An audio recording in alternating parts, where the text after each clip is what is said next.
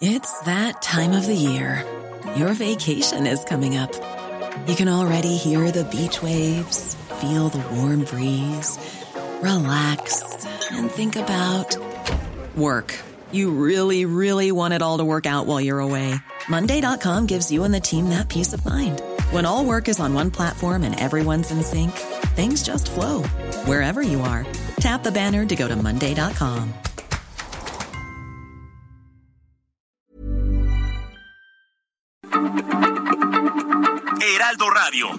Se lee, se comparte, se ve y ahora también se escucha.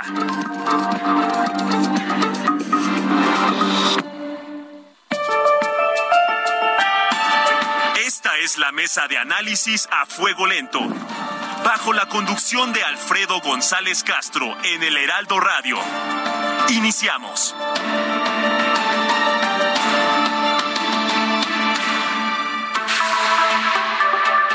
Son las nueve de la noche en punto, tiempo del centro de la República. Muy buenas noches, bienvenidas, bienvenidos a esta mesa de opinión.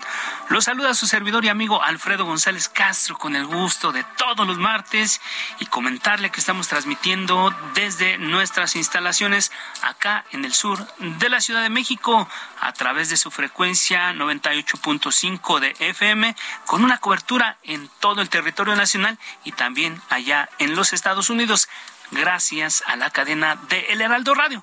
Por lo pronto lo invitamos a ser parte del debate a través de nuestras redes sociales y nuestra comunidad digital que usted ya conoce y que siempre nos hace el favor de acompañarnos. Y hoy también, como cada martes, saludo a mi colega y amigo Isaías Robles, quien me acompaña en la conducción de este espacio y nos va a platicar sobre cuáles son los temas que están en la mesa hoy, esta noche. ¿Qué tal, Alfredo? Muy buenas noches, buenas noches a todo nuestro público. Efectivamente, pues como bien lo sabe nuestro auditorio que ha seguido las transmisiones del Heraldo de México, tanto en su versión impresa como en web y por supuesto en radio y televisión, está a debate la presencia de las Fuerzas Armadas en tareas de seguridad pública. Mañana se discutirá en el Pleno de la Cámara de Diputados esta iniciativa presentada por el Partido Revolucionario Institucional, pero esto ocurre en realidad desde hace 16 años, Alfredo.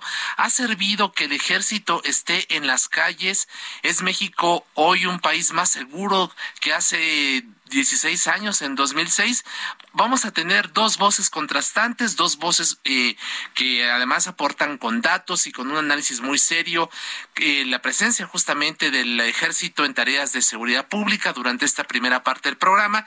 Y luego esta decisión que se tome en el Congreso va a tener efectos de carácter político electoral. ¿Qué va a pasar con la coalición Va por México en el Estado de México en elección del gobernador o la gobernadora el año entrante, en 2023? Vamos a hablar con el líder del PAN en el Estado de México y también con un expresidente del Partido Revolucionario Institucional. ¿Se rompe o no? ¿Habrá divorcio de la alianza Va por México en el Estado de México? Son los temas que abordaremos desde este momento y hasta las 10 de la noche, Alfredo.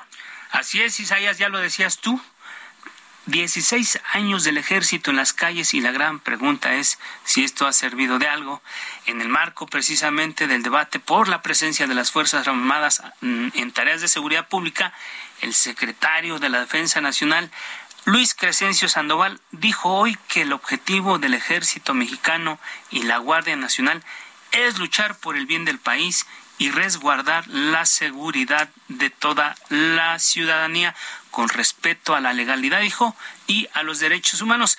Vamos a escuchar cómo lo planteó en la ceremonia por el 175 aniversario de la gesta heroica de los niños héroes de Chapultepec, en la que el general secretario denunció comentarios tendenciosos contra militares y marinos. Quienes integramos las instituciones tenemos el compromiso de velar por la unión nacional y debemos discernir de aquellos que con comentarios tendenciosos generados por sus intereses y ambiciones personales antes que los intereses nacionales pretenden apartar a las Fuerzas Armadas de la confianza y respeto que deposita la ciudadanía en las mujeres y hombres que tienen la delicada tarea de servir a su país. Y bueno, para hablar del tema, establecemos contacto con Lilian Chapa Colofón. Ella es investigadora senior del World Justice Project y analista en políticas de seguridad pública. Lilian, bienvenida, muy buenas noches, gracias por estar con nosotros. Hola, ¿qué tal? Buenas noches. Me da mucho gusto saludarlos y gracias por la invitación a platicar con ustedes. Bien, Lilian, gracias. Muy buenas noches. Te saluda Alfredo González y eh, ahí tenemos un poquito de ruido, pero vamos a, tratar de mantener la conversación muy fluida. El despliegue militar que inauguró Felipe Calderón en 2006 ha sido eficaz para garantizar la seguridad de los mexicanos, Lilian.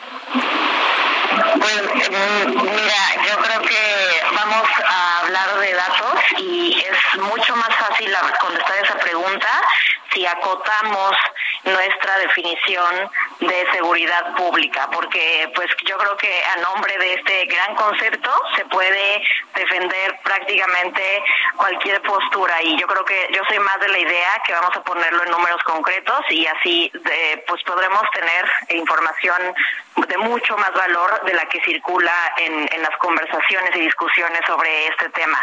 Eh, es un hecho que eh, desde hace, o sea, eh, si tomamos el periodo eh, de referencia entre 2011 eh, como la tasa de homicidio, que era en aquel entonces de 19 por cada 100.000 habitantes del año 2011, eh, pues es más alto el que tenemos ahora, que con el que cerró 2021, eh, con 21 homicidios por cada 100.000 habitantes, homicidios intencionales. Entonces yo creo que hablando en términos de violencia no, no podemos decir que nuestro país es, es más seguro o menos violento. Y, justamente eh, por eso pongo mucho hincapié en el sentido de hablar no en conceptos tan ambiguos a veces como eh, la seguridad pública, sino hablar de indicadores mucho más concretos.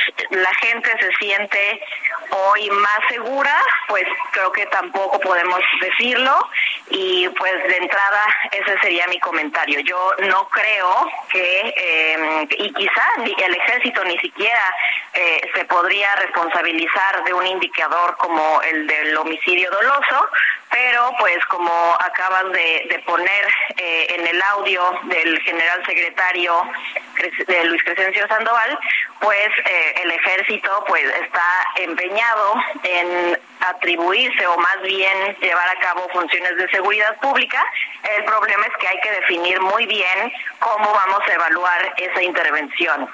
Y Liliana, en ese sentido, ¿por qué insistir en esta en esta medida? Si hemos visto que no ha sido efectiva, no ha sido eficaz, no nos ha traído más tranquilidad, más paz, más seguridad, ¿por qué insistir en que el ejército esté realizando este tipo de actividades? No solo el ejército, ¿no? La Marina también, en fin, las Fuerzas Armadas. Yo creo que eh, primero, y el presidente ha sido muy claro al respecto, el presidente quiere aprovechar que eh, en efecto la percepción o la opinión de la mayoría de la población respecto de las Fuerzas Armadas en términos generales es bastante buena, al menos mucho mucho mejor que policías o incluso por encima de jueces o ministerios públicos y yo creo que eso eso explica una parte de esta decisión. La otra también creo que puede puede explicarse eh, ante esta falta de una política a largo plazo para formar policías eh, locales, estatales y municipales eh, con un plan, con una política pública que no sea en el corto plazo. Este, en esta administración de plano no fue ni siquiera un objetivo más allá de, la ley, uno de los transitorios de la Guardia Nacional, que establecía una obligatoriedad de fortalecer las policías locales, pero eh, en, términos reales pues no se destinaron recursos eh, federales suficientes para apoyar a los municipios, a los 300 municipios que recibían antes un subsidio eh, denominado Fortaseg, ese subsidio desapareció, aunque el, el fondo que se destina a los estados, entidades federativas de materia de seguridad se mantiene, pues hoy no hay una política en efecto para fortalecer a estas instituciones, o sea, no ha sido prioridad. Y en otras, eh, en los sexenios pasados, en al menos el de Enrique Peña Nieto y el de Calderón, pues sí se mantuvieron ciertos subsidios, pero siempre falta eh, el compromiso, y esto sí hay que señalarlo con mucha claridad, el compromiso de los gobiernos locales, porque pues las policías, tener una policía de calidad, una policía bien entrenada, bien capacitada y bien equipada, pues cuesta cuesta dinero. Los municipios dependen muchos de ellos de, recursos estatales o recursos federales y esto no es sostenible eh, en el mediano plazo. Entonces yo creo que se explica esta apuesta por por lo militar pues sí, en gran parte a la popularidad de las Fuerzas Armadas y en otra parte a esta eh, necesidad de, em, de contar con personal ya reclutado, por ejemplo, por las Fuerzas Armadas.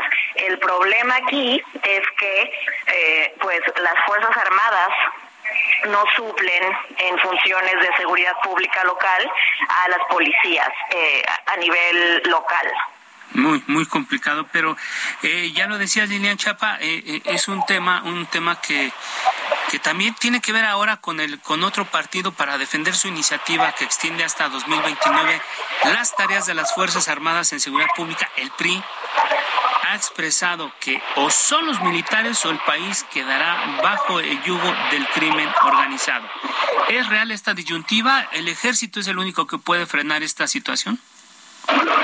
No, por supuesto, que no, eso ya es politiquería y yo creo que ya en, la siguiente mesa que, abordes el, el, ahorita el momento político que vive nuestro país, que ya está enfilado en una sucesión muy muy temprana a las próximas elecciones federales, pero definitivamente este no es no es un, un tema que vayan a solucionar las Fuerzas Armadas ni en los próximos 10 ni en los próximos 25 años. Tenemos problemas muy eh, serios en materia de procuración de justicia, es decir, de las autoridades que están encargadas de investigar los delitos que se cometen de cualquier tipo, no solamente los delitos del crimen organizado, sino eh, homicidios del foro común, robos, extorsión, etcétera. Eh, ninguno de estos eh, de, este tipo de delitos, la mayoría, la gran mayoría, no puede ser, eh, mm, pues no hay capacidades en las instituciones de procuración de justicia para resolverlos y para que las víctimas del delito accedan a la justicia. Entonces, yo creo que es un problema mucho más profundo que la disuasión que podrían hacer eh, los militares simplemente con sus despliegues en territorios que están eh, afectados por la delincuencia, pues ha sido totalmente insuficiente. Y, eh, y pues sí, me parece que, que es una tomadura de pelo esta iniciativa del revolucionario institucional en el sentido de ampliar un periodo transitorio 10 años más. Obviamente eso eh, elimina su característica de transitorio y además de que no se ha reglamentado hasta el momento cómo se debe llevar a cabo esta mm, eh, subordinación de las Fuerzas Armadas a la autoridad civil en estas tareas de seguridad pública y eh, entre muchas otras cosas que debe ser esta intervención eh, de excepcional, debe ser regulada y, nada de esto está ocurriendo. Entonces, sí me parece una simulación grave eh, que se recurra a ampliar este transitorio y no se eh, pues no se hable ya de términos o de, de salidas mucho más eh, responsables por parte de la autoridad como establecer en qué escenarios concretos es pertinente y es necesario que intervengan las Fuerzas Armadas. No, no ponerlo en términos tan vagos, como les decía inicialmente, de cuando la seguridad, cuando haya problemas de seguridad vamos lo que se necesita eh, desde, por ejemplo, el Secretariado Ejecutivo del Sistema Nacional de Seguridad Pública es que se acuerden entre los municipios y los estados, sobre todo, cuáles son las situaciones específicas ante las que debe intervenir la Fuerza Armada. Sí hay situaciones de pérdida de, de control de territorios muy extensos en los que puede ser necesaria esta intervención, pero em, pues hay que especificar muy bien en qué tipo de escenario y no dar pie a que los gobiernos locales se eh, pues naden de muertito y esperen que las fuerzas federales les resuelvan problemas de seguridad que sí deberían poder ellos estar en condiciones de, de atender, si no el municipio, las fuerzas estatales. En fin, a lo que me refiero es que se debe tener mucha mayor claridad en la distribución de responsabilidades en materia de seguridad pública y ese es otro de los grandes pendientes, además de una mayor eficiencia del sistema de procuración de justicia que no se ha querido atender y que se busca resolver con despliegues militares. Así es. Eh, Lilian, eh, cuando hablamos de policías, del ejército, de la Guardia Nacional, parece que estamos hablando de los remedios, pero no de la enfermedad. ¿Hacia dónde crees que tendríamos que dirigir la atención para garantizar que el país tenga la seguridad, que los ciudadanos vivamos en paz y que no tengamos estos escenarios como los que vimos ayer, por ejemplo, en Orizaba? Pues mira, sin, sin pretender dar una respuesta eh, a todos nuestros, eh, muy diversos problemas de seguridad, yo sí creo que se debe hacer eh, o se debe de tener en cuenta cuáles son los problemas de seguridad pública que enfrenta cada región del país. No se puede esperar una, una sola respuesta nacional para las, las muy diversas eh, problemáticas que tenemos en las diversas zonas que integran nuestro país, más allá de los 32 estados. Sabemos que el fenómeno delictivo muchas veces eh, involucra o, o se, se distribuye en más de un estado simultáneamente o en más de un municipio y a partir de esa información, de ese diagnóstico, hay que determinar cuál es la respuesta más indicada. Ahora, una parte es lo que le toca al sistema de justicia penal y a lo que se puede resolver con policía, pero por supuesto que una apuesta mucho más seria e integral eh, debería también involucrar a políticas sociales, a políticas de prevención del delito para eh, pues literalmente arrebatarle a las organizaciones criminales de todo tipo, a los jóvenes que están sirviendo de pues de carne de cañón de, de estas eh, pues sí para sus actividades ya, ya, eh, ya lo decías tú, Lilian Chapa, que uno de los pendientes es precisamente el, nivel de preparación de las policías municipales y estatales. Pero bueno, pues da la impresión que, que este tema va a tardar mucho en resolverse y que, que tampoco creemos que con la presencia del ejército en las calles eh, se va a resolver. ¿Por dónde tendría que empezar el gobierno para, para capacitar a los policías municipales, a los estatales? Porque en algún momento van a tener que asumir la responsabilidad completa de todo esto de lo que estamos hablando.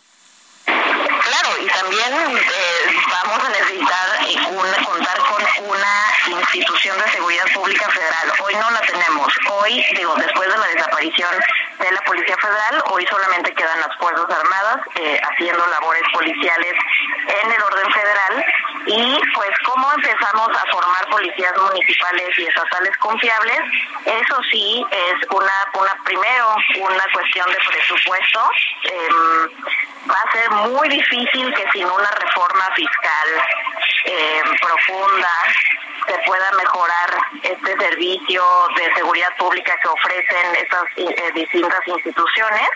Y ese es uno de los mayores problemas que enfrentan no solo el servicio de los servicios de seguridad pública sino la mayoría de los servicios públicos en México que son de nivel subnacional. Entonces sí sería eh, hacer una apuesta a largo plazo. Quien no piensa a largo plazo pues eh, yo creo que está condenado al fracaso y tenemos que primero allegar de recursos sostenibles a estas instituciones y modernizar el programa rector de profesionalización, es decir, lo que es lo que se imparte en, en las academias de formación policial y eh, pues ahora sí que a partir de eso desplegar al personal y planificar pues cuáles van a ser las responsabilidades entre estados, municipios y la federación.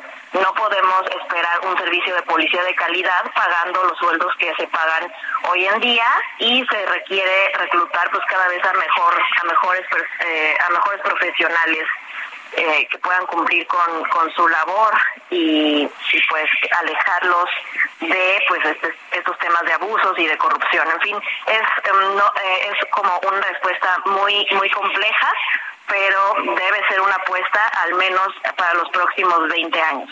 Así es. Lilian, desde tu perspectiva, ¿qué sigue? ¿El país está condenado a una espiral de violencia, al fracaso de la política, abrazos, no balazos? ¿Cómo ves tú la perspectiva a partir de esta discusión que se está dando en el Congreso y que seguramente mañana será votado en la Cámara de Diputados? Pues mira, lamentable. Bueno, hay, hay dos cosas. Eh, creo, eh, recientemente eh, se publicó la encuesta nacional de victimización que, que publica el INEGI cada, cada año y me parece que eh, delitos, la mayoría de los delitos que se cometen en el país, por ejemplo, robo eh, en el transporte público, eh, extorsión y, y otro tipo de fraudes, amenazas, etcétera, pues la medición dice que se han reducido a, em, pues desde 2018. Eso me parece una noticia positiva, lo que pues parece que no se no está todavía controlado es eh, la incidencia del homicidio, del homicidio intencional y eh, pues menos aún la capacidad de las fiscalías para resolverlo. Todavía nueve de cada diez homicidios no se resuelven en nuestro país y pues yo creo que vamos a, seguir observando, siendo testigos de las presiones que van a ejercer las organizaciones criminales sobre nuestro sistema de justicia. Y pues eh, definitivamente las víctimas eh, seguirán eh, pues con una falta de respuesta por parte del Estado y muchos de nuestros de nuestros políticos de diputados candidatos incluso podrán sacar raja política o algún tipo de ventaja para sus campañas para ofrecer mayores sanciones de prisión y, ese tipo de, ofertas sensacionalistas que, que no resuelven el, el problema. Tengo esperanzas, sin embargo, que desde lo local eh, hay una oportunidad para innovar en materia de, seguridad. Las ciudades, eh, ciertas ciudades y ciertos municipios y, entidades federativas pueden hacer una apuesta para hacer reformas policiales locales y yo creo que eso eso puede eh, darnos algo de luz. Así es. Lilian Chapacolofón, investigadora senior del World Justice Project y analista en políticas de seguridad pública. Gracias por tu tiempo y tu confianza. Gracias a ambos. Muy buenas noches. Muy buenas noches. 921.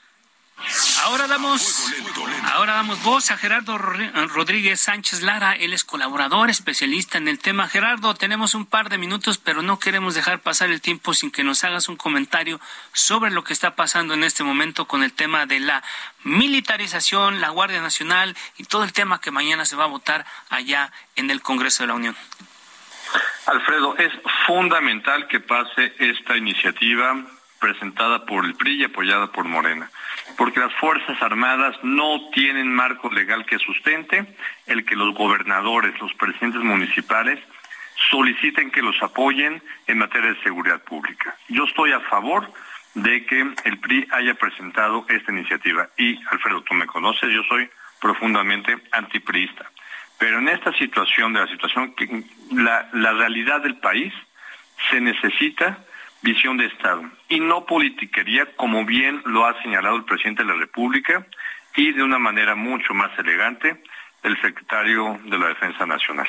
Gerardo, ¿por qué hasta ahora? ¿Por qué, digamos, esta iniciativa no se plantó desde hace mucho tiempo? Se veíamos que, pues desde 2006 el ejército ha estado en las calles y no ha garantizado tampoco la seguridad que requerimos todos. ¿Por qué hasta hoy?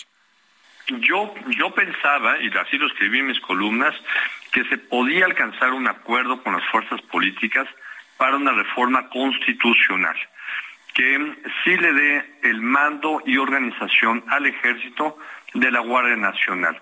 No puede, no está funcionando esta institución de manera híbrida, con el mando y el presupuesto en la Secretaría de Seguridad Pública y todo el peso de la organización en el ejército.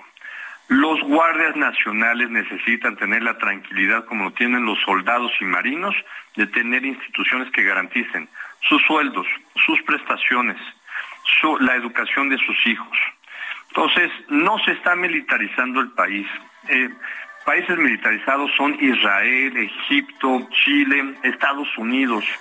México no es un país militarizado, es un falso debate generado por algunas organizaciones. Gerardo, antes de irte, una frase. ¿Ha sido positiva la presencia del ejército mexicano en las calles desde 2006? Lo dicen las encuestas. El 80% de la población está a favor de que la Guardia Nacional esté adscrita a la Secretaría de la Defensa Nacional. Así es. Gerardo Rodríguez Sánchez Lara, como siempre, un enorme abrazo. Gracias por estar con nosotros. Abrazos. Hacemos una pausa, si te parece, Alfredo, y volvemos. Vamos a una pausa, no le cambie, regresamos rápidamente.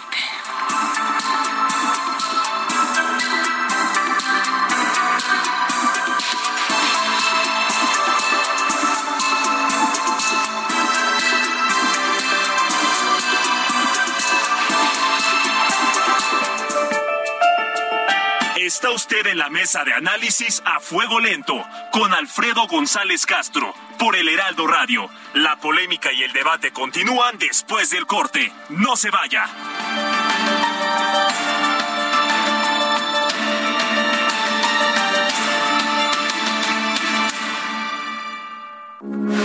Heraldo Radio, con la H que sí suena y ahora también se escucha.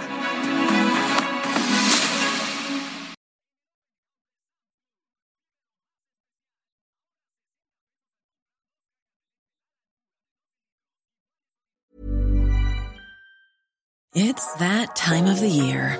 Your vacation is coming up. You can already hear the beach waves, feel the warm breeze, relax, and think about work. You really, really want it all to work out while you're away. Monday.com gives you and the team that peace of mind. When all work is on one platform and everyone's in sync, things just flow wherever you are. Tap the banner to go to Monday.com.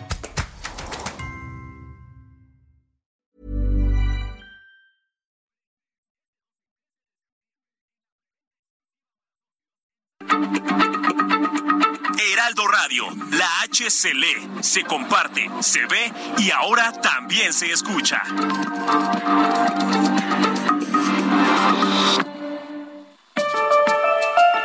Siga en la polémica por el Heraldo Radio, con los que saben de política y la desmenuzan, en la mesa de análisis a fuego lento, con Alfredo González Castro. Regresamos.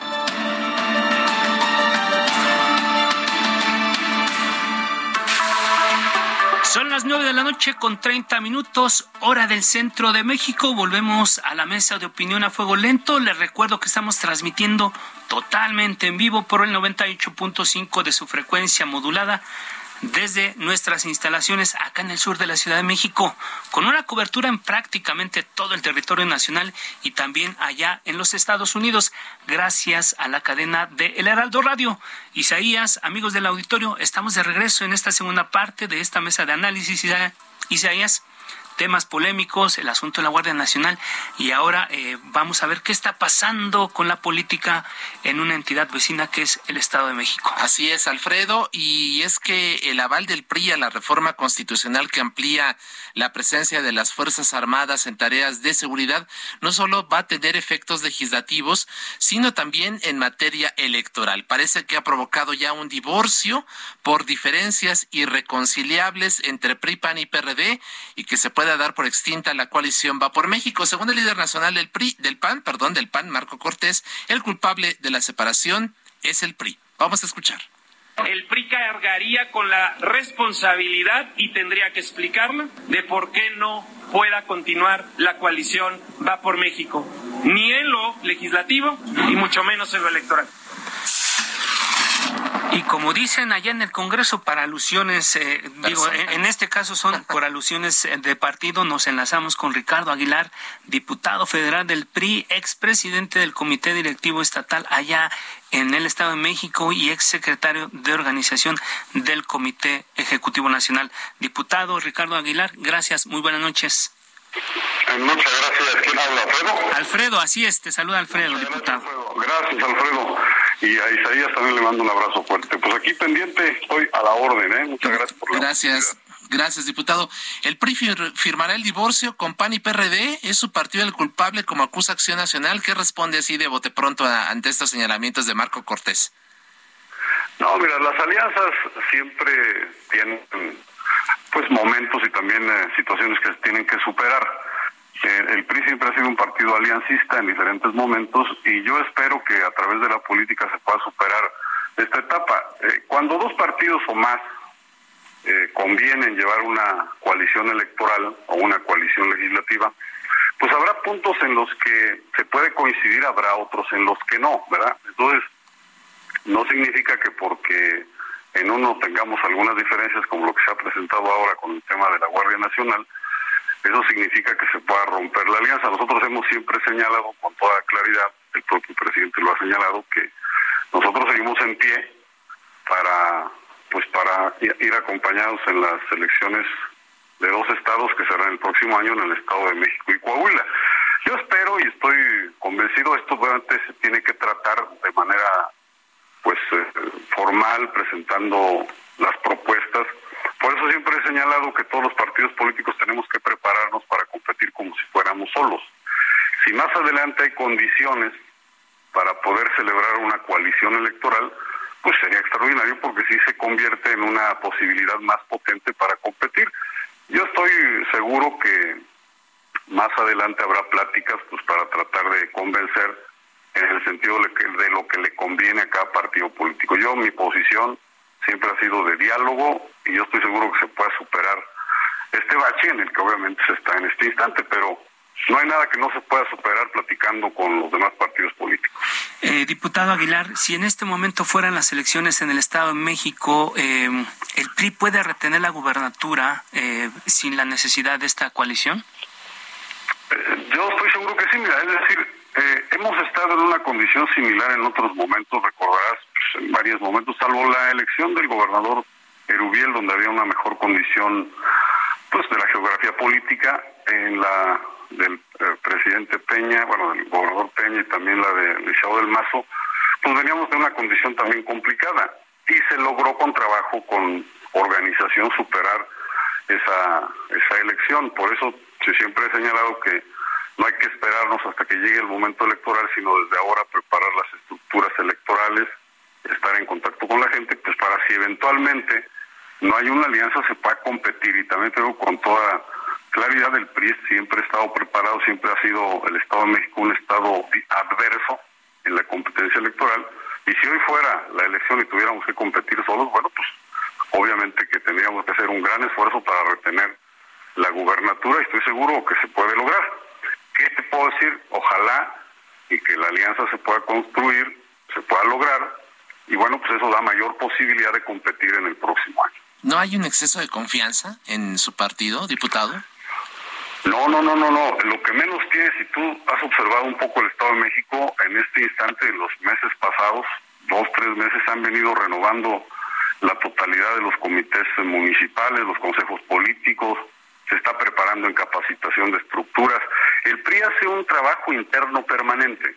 Nunca nos hemos confiado, por el contrario, siempre nos preparamos para competir en las elecciones. Jamás ha dejado de trabajar la dirigencia y eso permite que se hagan eh, consejos políticos donde se reúne a prácticamente toda la clase política de los municipios y eso nos permite competir hacia adelante. Eso siempre se ha hecho, lo hicimos eh, cuando tuve la oportunidad de ser presidente pues veníamos de una derrota muy fuerte en julio del 2006 y en marzo del 2006 nos preparamos para la elección y competimos con gran dignidad. Entonces, no estamos confiados, por el contrario, observo a una dirigencia llamando a todos los actores políticos del Estado pues para, ganar la elección. Esta elección se gana a partir de conformar equipos profesionales en cada uno de los 125 municipios y eso es lo que se está haciendo para que si eventualmente se vuelve a reorientar la propia alianza, presentemos nuestros activos, esto es lo que tenemos, esto es lo que tiene el PRD, esto es lo que tiene el PAN, y poder construir la alianza. Ojalá, yo estoy seguro que por la vía política se pueda lograr la alianza, pues porque evidentemente se hace mucho más potente la posibilidad de competir en esta elección. Diputado Aguilar, eh, em, es inevitable hablar ya a estas alturas de nombres de hombres, de mujeres eh, que podrían postularse para, para su partido y, e incluso juegan otras, otros factores como la paridad de género. ¿Ya está, ¿Ya está preparado su partido, el Estado de México, para ser gobernado por una mujer o vamos a ver a un hombre gobernando en la entidad? No, siempre en el Estado de México hay mujeres muy valiosas que están hoy compitiendo y participando con un gran eh, profesionalismo, se han preparado durante mucho tiempo.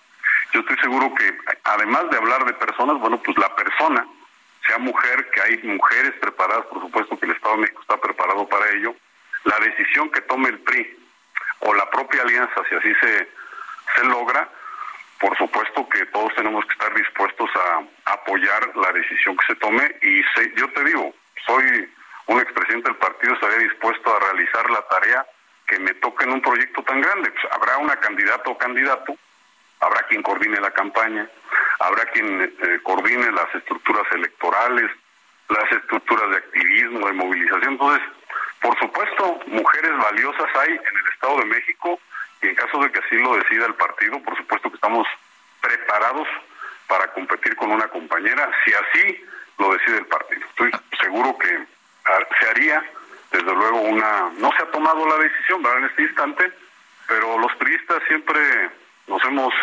caracterizado en el Estado de México por tener valores de disciplina, de lealtad al partido, y eso es lo que nos ha permitido pues gobernar durante todo el tiempo por parte del partido. ¿A, quién ve mejor posicionado? Eh, eh, se habla de Alejandra del Moral, de Ana Lilia Herrera. Es más, usted mismo ha, levantado la mano. ¿Cómo, ve usted la, baraja que tiene el PRI para designar a su representante en las elecciones del año entrante? Todas muy valiosas. No podría en este instante, porque además la decisión la toma un órgano colegiado. Todas son valiosas, todos son valiosos las personas.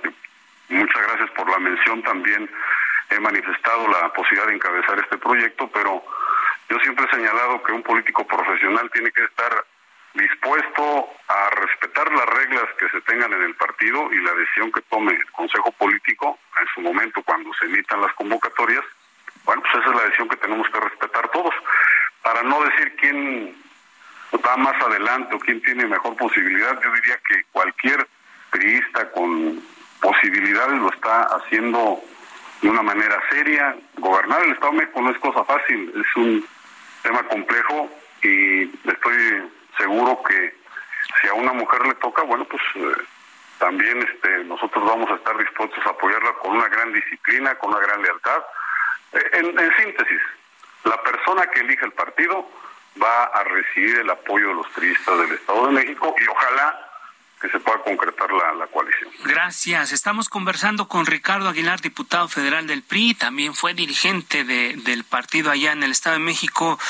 Diputado, ¿cómo están los tiempos? ¿Cuándo definirá el tricolor a su candidata o candidato? Porque pues ya vemos que los de enfrente, los de Morena, están demasiado adelantados, incluso hasta en la elección presidencial, pero particularmente ustedes, ¿cuándo definen quién los va a abanderar?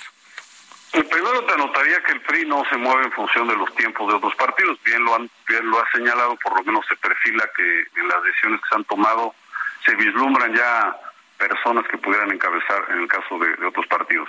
En el caso de nosotros, el INE tiene una disposición que tiene que ha señalado, no, es una, un acuerdo, digamos, que para este tema del género, como se trata de dos entidades, todos los partidos políticos tendrán que informar en octubre eh, qué género llevarán en cada entidad. Es el primer paso.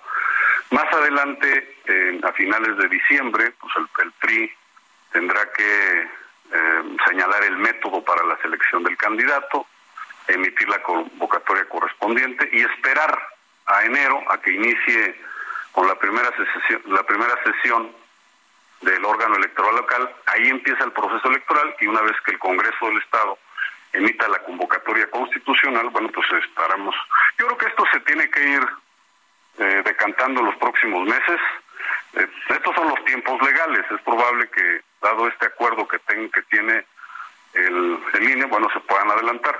Pero más o menos la ruta es la que te estoy señalando y, no pudiera señalarte un, ni siquiera un tiempo preciso porque eso lo tiene que autorizar el Consejo Político y será en función de un tema estratégico que tenga el partido y que obviamente también será producto también si de hay un acuerdo con la propia coalición, porque cada partido político tiene que hacer sus propios procedimientos internos.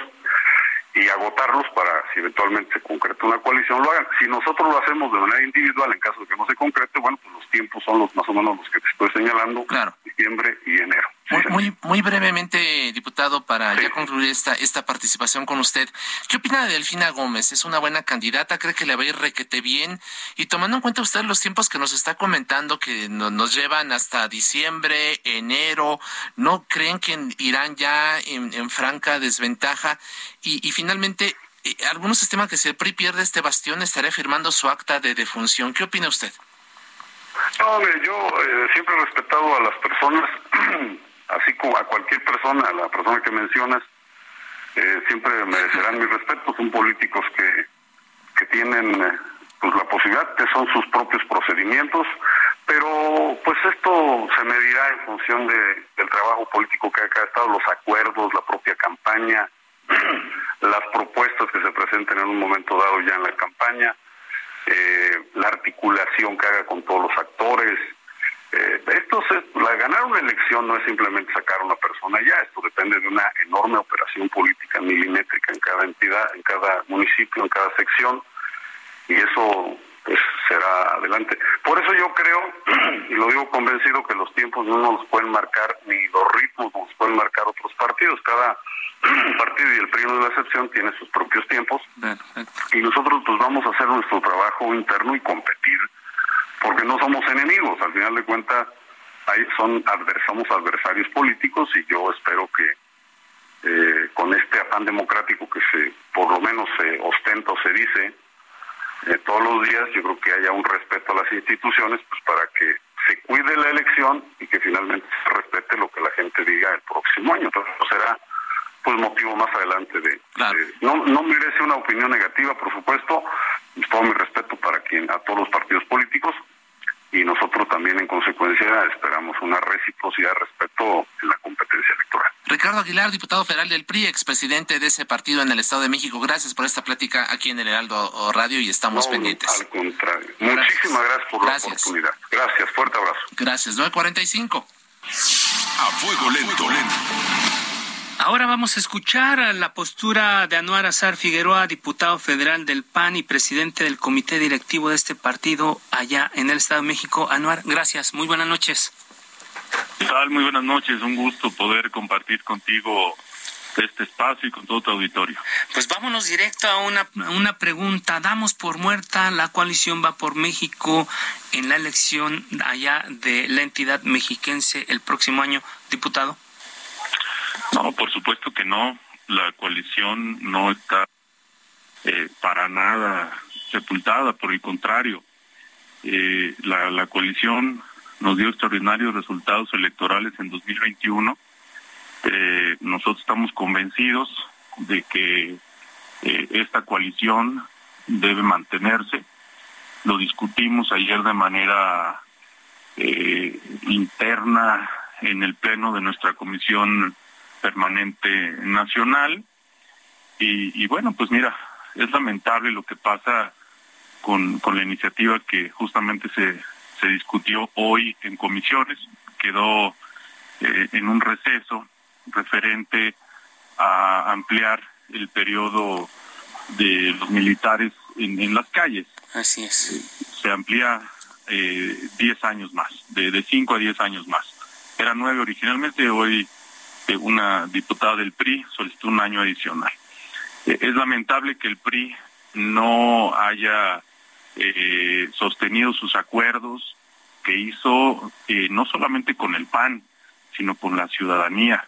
Y no se trata de que los militares dejen de cuidar las calles, se trata de no militarizar al país, se trata de que el poder a los militares eh, no siga eh, creciendo en una forma descontrolada y no es contra ellos. Simple y llanamente nosotros estamos convencidos que los militares no están capacitados para ser primeros respondientes. Pero bueno, yo, yo regreso a, la pregunta. En el Estado de México sostenemos una relación inmejorable con mis pares del PRI, del PRD, mantenemos mesas de diálogo. Eh, el martes de la semana pasada eh, por una amplia mayoría, el, Consejo Estatal me facultó para poder iniciar de manera formal las pláticas con todos los partidos políticos con el fin de eh, construir una coalición, excepto Morena, y por eso te digo yo, la coalición en el Estado de México está, está viva, está latente y la estamos construyendo paso a paso. Lo que está pasando en la vida nacional pues es lamentable eh, porque justo había una moratoria constitucional que firmamos eh, PAN, PRI, PRD, PRI falta a ese compromiso que está firmado públicamente eh, y bueno, lo lamentamos, ellos tendrán que dar la cara y asumir las consecuencias de sus actos. Nosotros seguimos congruentes, eh, por supuesto, nuestra principal coalición es con las y los ciudadanos, como lo dijo hoy nuestro jefe nacional, pero particularmente en el Estado de México, eh, las pláticas siguen vigentes. Siguen vigentes. Eh, diputado Anuar Azar, eh, ¿le parece si escuchamos esta declaración hecha por Alejandro Moreno, el líder nacional prista, y volvemos con usted para ver qué opina? Claro. ¿Tú crees que ellos solos en una coalición van a ganar alguna elección? ¿No? Nosotros sí, nosotros sí, nosotros sí estamos trabajando fuerte, pero lo importante es construir juntos, sumar esfuerzos, pero te lo quiero dejar muy claro y muy categórico. Nosotros no vamos a ser quienes rompan esa coalición. Si ellos quieren romper, que la rompan ellos y le van a tener que dar cuentas al pueblo de México. Así de sencillo. ¿Es cierta esa afirmación, diputado? Eh, ¿O el PAN puede ganar solo el Estado de México? Porque lo que dice Alito es que, pues, no, ustedes no pueden, ellos sí. Nosotros no gobernamos ni Coahuila ni el Estado de México. El PRI tiene todo que perder en el 2023. Nosotros eh, lo que ganemos, pues es es una ventaja, es algo que no nunca hemos gobernado Coahuila y nunca hemos gobernado el Estado de México. Lo cierto es que si el PRI pierde el Estado de México, yo te escuchaba en tu entrevista anterior, pues prácticamente están firmando su sentencia de muerte. Mira, yo, yo, yo te diría que son dimes y diretes normales. Eh, el presidente nacional del PRI pues, no le gustó que ayer dijéramos públicamente que en complicidad con Morena estaban impulsando la militarización del país. Y pues se entiende su respuesta, se entiende su respuesta, pero lo más importante es poner por encima el interés general. Y, el interés general va mucho más allá de, una dirigencia de cualquier instituto político. En el Estado de México tenemos altura de miras, el Estado de México eh, merece un proyecto serio, una coalición que enfrente con un proyecto, con un programa de gobierno eh, real, eh, que, que, se atiendan las necesidades más importantes de la ciudadanía. Entonces, créeme que para nosotros el interés general está muy por encima de, de la declaración de cualquier otra persona. Claro. Respeto la, la, la postura de mi compañero eh, Alejandro Moreno, presidente del PRI además, pero yo creo que ellos tienen muchísimo más que perder en 2023 y nada asegura que pudieran ganar Coahuila eh, solos, ¿no? Entonces, este, pues esa es la, opinión que yo tengo al respecto. Diputado, a ver, para dejar eh, perfectamente claro, aun si el PRI avala como parece que va a ocurrir el día de mañana, esta, esta reforma constitucional, e incluso también se va al Senado y también hay respaldo, independientemente de que esto ocurra en el ámbito legislativo, ustedes podrían, pese a todo, continuar con la alianza electoral para el Estado de México con ese PRI? Te vuelvo a repetir, el interés general del Estado de México está por encima de una postura eh, de, un actor político, de una iniciativa de un partido político que le está incumpliendo a la ciudadanía. Ellos tendrán que dar la cara y tendrán que dar explicaciones. El Partido Acción Nacional en el Estado de México no será quien rompa esta única oportunidad que tenemos de frenar a Morena, de generar un contrapeso importante en el estado más poblado del país, para que de ahí se tomen fuerza, se tome forma y podamos ser ampliamente competitivos para el 2024. Lo que está en juego no es solamente una elección. Desde nuestro punto de vista, es el futuro de los próximos 20 años. Y con eso no hay ningún argumento que pueda puesto que lo que está en juego, te vuelvo a repetir, es el futuro de las próximas generaciones. Estamos conversando con el diputado Anuar Azar Figueroa del Partido Acción Nacional. Ya lo decía tu colega legislador, eh, Ricardo Aguilar que ellos no atienden tiempos de otros partidos, que tampoco tienen por qué bailar prácticamente al ritmo de, de otros institutos políticos. Sin embargo, vemos que en el caso de Morena, diputado, pues ya les llevan avanzado, incluso ya tienen su, su nominada, digamos que es, que es la exsecretaria de, de Educación Pública. Ustedes también, o sea, ustedes no se quedaron a la saga y parece, todo parece indicar que Enrique Vargas va a ser el candidato de, de, de Acción Nacional con o sin alianza. ¿Es así? A ver, vamos por partes. Mira, yo, yo no sé si el hecho de que Morena ya tenga candidata sea una ventaja o una desventaja. La verdad es que eh, ampliamente cuestionable su actuar como secretaria de Educación y pues qué decir de su trabajo como presidenta municipal. Ya lo dijo el tribunal, que cometió actos de corrupción al descontarle eh, de manera eh, autoritaria el 10% de su salario a los empleados de su administración. Yo no sé si eso juega a favor o juega en contra. Coincido en que cada partido político tiene su propia vida interna y sus propios métodos y sus propias formas de selección de candidatas y candidatos. En el caso de nosotros, hemos dicho, nuestra propuesta en la mesa es eh, el coordinador de los diputados, Enrique Vargas del Villar, él ya lo ha declarado públicamente, no está aferrado a, necesariamente ser él. Nosotros estamos listos para sentarnos a la mesa, te vuelvo a, a comentar, ya me facultó a mí el pleno del Consejo Estatal del PAN para iniciar con formalidad las pláticas con otros partidos políticos. Nosotros nos declaramos listos para construir una coalición ganadora en el Estado de México. Ahí está. Muchas gracias, gracias, eh, diputado Anuar Azar Figueroa, diputado federal del PAN, presidente del comité directivo de ese partido en el Estado de México. Estamos en contacto. Un abrazo, muchas gracias. Agradezco mucho el espacio. Gracias. Un saludo a todo tu auditor. Gracias. Nos vamos. Ángel Arellano, gracias. Gina Monroy, Emanuel Bárcenas, Gustavo. Nos escuchamos mañana miércoles y se, y se queda ahora con Víctor Sánchez Baños. Muy buenas noches, descanse. La polémica por hoy ha terminado. Le esperamos el próximo martes para que con los expertos analicemos la noticia y a sus protagonistas en la mesa de análisis a fuego lento por el Heraldo Radio, con la H que sí suena y ahora también se escucha.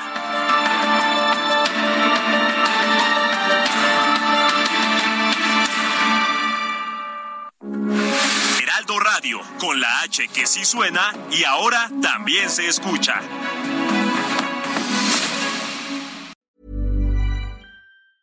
Hey, it's Paige DeSorbo from Giggly Squad. High quality fashion without the price tag. Say hello to Quince. I'm snagging high-end essentials like cozy cashmere sweaters, sleek leather jackets, fine jewelry, and so much more. With Quince being 50 to 80% less than similar brands and they partner with factories that prioritize safe ethical and responsible manufacturing. I love that. Luxury quality within reach. Go to quince.com slash style to get free shipping and 365 day returns on your next order. quince.com slash style